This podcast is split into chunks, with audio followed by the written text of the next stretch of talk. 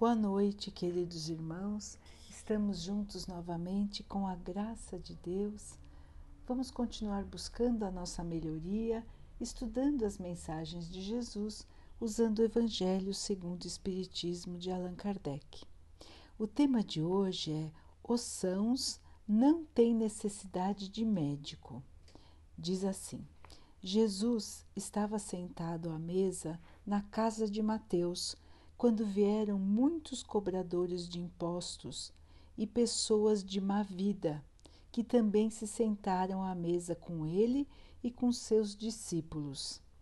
Vendo isso, os sacerdotes perguntaram para os discípulos de Jesus: Por que o mestre de vocês come com os cobradores de impostos e com as pessoas de má vida? Jesus Tendo escutado a pergunta, respondeu: Os sãos não têm necessidade de médico, mas sim os enfermos. Jesus se dirigia principalmente aos pobres e aos perdidos, aos cegos humildes e de boa vontade que pediam para ver, porque são eles que tinham a necessidade de consolação e não aos orgulhosos que acreditavam ter todo o conhecimento e que por isso julgavam não precisar de nada. Essa prática de Jesus de se dirigir preferencialmente aos pobres e aos perdidos se aplica também ao Espiritismo, principalmente no que diz respeito à mediunidade. Se admira às vezes que a mediunidade seja dada a pessoas indignas e capazes de usar a mediunidade tão mal. Se costuma dizer que uma coisa tão preciosa deveria ser dada somente para pessoas merecedoras e que dela certamente faria um bom uso. A mediunidade faz parte de uma condição orgânica de todas as pessoas. Assim, como é a de ver, a de ouvir e a de falar. Não existe nenhuma faculdade da qual o homem, em função da sua liberdade de escolher, não possa abusar. Se Deus tivesse dado a palavra somente para as pessoas que fossem capazes de dizer boas coisas, na terra haveria mais mudos do que falantes. Deus deu aos homens as faculdades e os deixa livres para usá-las como quiserem, mas sempre pune aqueles que delas abusam. Se o dom de se comunicar com os espíritos fosse dado somente aos mais dignos, quem ousaria pretender ter esse dom?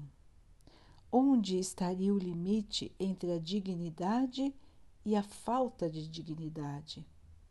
A mediunidade é dada para todos, para que os espíritos possam levar o esclarecimento para todas as camadas da sociedade, tanto ao pobre quanto ao rico, aos sábios para fortalecê-los no bem e aos que estão errando para corrigi-los. Por acaso não são os que erram os doentes? Será que não são eles os que precisam de médico? Se Deus não quer a morte do pecador, por que tiraria dele a ajuda que pode tirá-lo do lugar ruim onde ele se encontra? Os bons espíritos usam a própria mediunidade do homem para lhe transmitir os conselhos de forma direta. Assim, ele fica muito mais impressionado do que se recebesse esses mesmos conselhos por outros meios. Deus, em sua bondade, para poupar o homem do trabalho de ter que procurar o esclarecimento, coloca a mediunidade em suas mãos. Não será ele muito mais culpado se não quiser desenvolver e trabalhar com essa mediunidade? Poderá ele usar como desculpa a sua ignorância quando ele mesmo escreveu, viu com os próprios olhos, escutou com seus ouvidos e pronunciou com a sua própria boca a sua condenação? Aquele que possui mediunidade e não a usa de maneira adequada pode ser punido com a perda ou com a desmoralização deste dom. Assim ficará exposto aos maus espíritos que se aproveitam para perturbar e enganar. Sofrerá ainda as aflições com que a lei de Deus atinge os servidores que não têm dignidade e aqueles que possuem os corações endurecidos pelo orgulho e pelo egoísmo. A mediunidade não traz necessariamente relações habituais com os espíritos superiores. Ela é apenas uma aptidão para servir de instrumento mais ou menos útil aos espíritos em geral. O bom médium não é aquele que tem facilidade de comunicação, mas aquele que é simpático aos bons espíritos e só por eles é assistido. É somente dessa forma que a excelência das qualidades morais tem influência sobre a mediunidade. Então, meus irmãos, muitas lições também nesse texto de hoje. Primeiro, que a caridade, a bondade, o respeito não deve escolher a quem acolher. Jesus, que é o nosso modelo, Jesus, que é o nosso mestre, já nos mostrou isso quando buscava preferencialmente. Ele dava preferência, ele escolhia estar com os irmãos que estavam em sofrimento, com os irmãos que eram julgados como inferiores, os irmãos que eram julgados como não dignos de ajuda, os irmãos que eram julgados não dignos de respeito. Então, meus irmãos, se Jesus, que é que foi o espírito de maior evolução que pisou no nosso planeta, não tinha preconceitos, não julgava as pessoas, respeitava a todos, tratava a todos com amor. Quem somos nós para não agir assim? Quem somos nós para levar a nossa boa vontade somente àqueles irmãos que nós achamos que a merece? Quem somos nós para colocar rótulos nas pessoas? Pessoas merecedoras e pessoas não merecedoras? Quem somos nós, irmãos, para negar um auxílio, para negar uma palavra, para negar um respeito a qualquer um que seja? Somos todos pecadores Somos todos devedores, irmãos. Se alguém vem até nós, esse alguém precisa de auxílio, não devemos julgar, não devemos muito menos condenar. Devemos fazer o que Jesus nos ensinou abrir os braços e ajudar. Ajudar primeiro. Depois, ver se aquele irmão realmente estava precisando, se aquele irmão estava dizendo a verdade. Isso cabe a ele, irmãos. Não cabe a quem ajuda. Nós não precisamos nos preocupar, porque o Pai está vendo. O Pai está vendo as nossas atitudes, as atitudes de todos. Devemos estar prontos para o auxílio, prontos para ouvir e não para condenar e não para julgar. Os irmãos enfermos, doentes, não só do corpo, mas principalmente os irmãos doentes da alma, precisam de uma chance,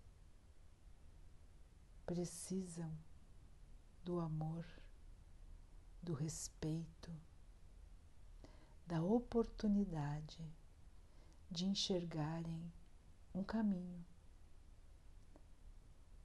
da oportunidade de se sentirem também gente, de se sentirem importantes, de se sentirem dignos. E nós sabemos, irmãos, que aos olhos do Pai, todos nós somos iguais. Todos nós somos seus filhos. Ele enxerga cada um de nós como um ser em evolução. Ele sabe que todos nós, todos nós, Vamos um dia ter luz, vamos um dia refletir a luz do nosso Pai. Não cabe a nós julgar os nossos irmãos e tirar deles a oportunidade do acolhimento a oportunidade do respeito. Não somos mais nem menos dignos do que ninguém. Cada um aqui está aprendendo no seu próprio caminho. O erro de um hoje foi o erro do outro amanhã, ontem será o erro de um outro amanhã. Não podemos dizer, irmãos, que não fizemos os erros que hoje vemos em um irmão. Nenhum de nós, aqui enquanto encarnados, tem a lembrança exata de tudo que já fez em suas encarnações passadas. Nenhum de nós sabe como agiria se estivesse na situação do outro. É muito fácil julgar quando não estamos passando por uma situação,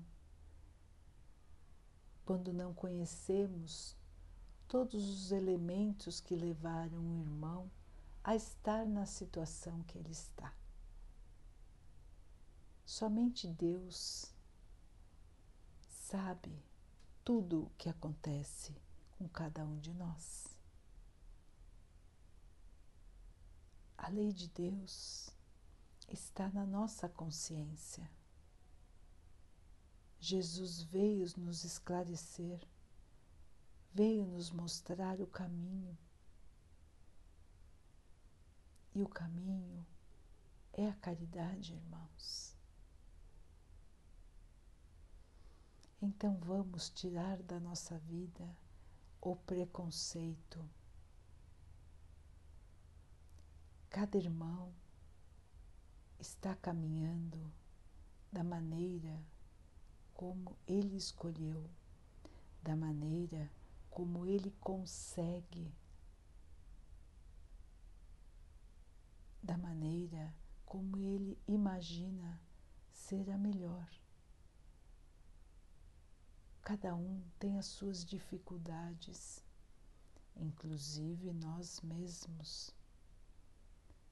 As dificuldades são diferentes, mas todos são seres em evolução. Todos são filhos do mesmo Pai. Todos são feitos da mesma matéria. Todos são amados do mesmo jeito pelo Pai. O Pai não ama diferente quem está acertando e quem está errando.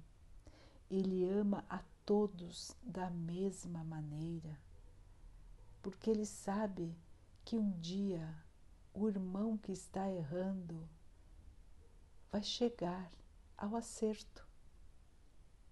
Aquele irmão que está caminhando com dificuldade, muitas vezes buscando se libertar de um comportamento errado, se libertar do caminho do mal, se libertar de um vício, se libertar de um ódio, se libertar de uma tristeza, se libertar de uma decepção, se libertar da própria inércia, se libertar do egoísmo, se libertar do orgulho. Todos esses irmãos, nós mesmos, estamos tentando nos libertar das nossas fragilidades, dos nossos erros do passado, do nosso comportamento instintivo. Estamos buscando pensar antes de falar, estamos buscando pensar antes de agir e principalmente estamos buscando criar dentro de nós o amor. Estamos buscando fazer este amor crescer. Porque ainda, irmãos, somos muito pobres de amor. Se o amor preenchesse a nossa vida, se o amor preenchesse o nosso pensamento, nunca iríamos desprezar a ninguém, nunca iríamos maltratar ninguém. Estaríamos sempre prontos a colaborar, estaríamos sempre prontos a agir no bem. Ainda não é isso que acontece com cada um de nós ainda tropeçamos, ainda erramos. Mas, como disse o texto, temos sempre a proteção e o amparo dos bons espíritos, os nossos anjos guardiões, os nossos amigos e os nossos parentes que já não estão mais aqui no plano físico, estão no plano espiritual e que podem estar conosco várias vezes, nos dando ideias, aquela ideia que nunca tivemos e de repente veio na nossa cabeça do nada, não é, irmãos? Será que foi do nada mesmo?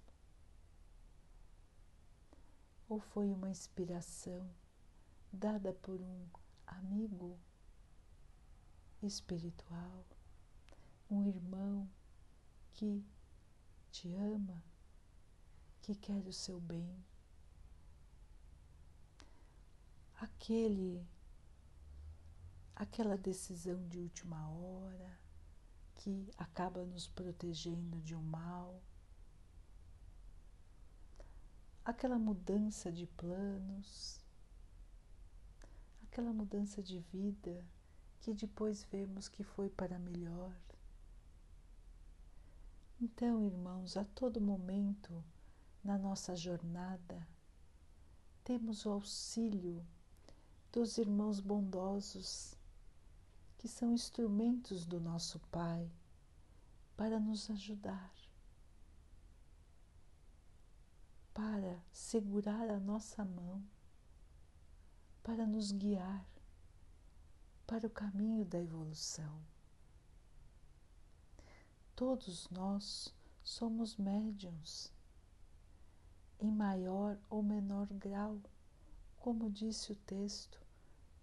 Esta é uma aptidão, assim como a aptidão que temos de falar, de ouvir, de enxergar, é um outro sentido que todos nós temos. Em alguns, ele está um pouco diferente. Então, são irmãos que têm mais facilidade de comunicação com os espíritos, mas a comunicação está aberta a todos nós. Quanto melhor a nossa sintonia com o Pai, mais sentimos a comunicação dos bons espíritos. Basta prestar atenção, irmãos, estar aberto, dar a oportunidade, se deixar ajudar, deixar, se deixar sentir o amor que o Pai tem por nós, nos enviando tantos anjos, tantos irmãos queridos sempre ao nosso lado, sempre nos amparando, sempre nos trazendo o amor, a paz, renovando a nossa fé, renovando a nossa esperança, renovando a nossa certeza de que amanhã será um outro dia que nesse novo dia teremos a felicidade que nós estamos buscando.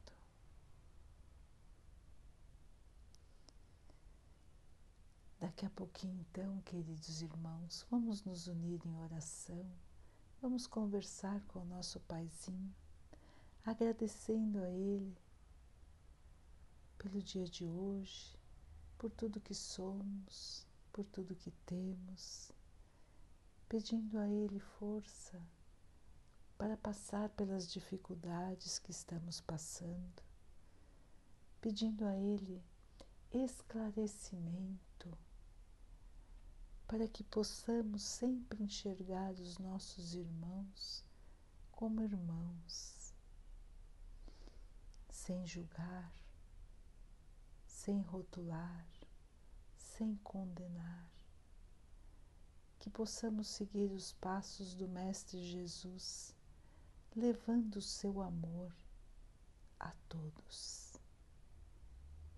Que o Pai possa abençoar a nós, a todos os que sofrem do corpo e da alma, que Ele abençoe os animais, a natureza, as águas do nosso planeta e a água que colocamos sobre a mesa para que ela possa nos trazer a calma, fortalecendo também o nosso corpo físico, nos protegendo dos males e das doenças. Vamos ter mais uma noite de paz, de descanso. Amanhã despertaremos para um novo dia, sempre envolvidos no amor do nosso Pai. Fiquem, estejam e permaneçam com Jesus. Até amanhã.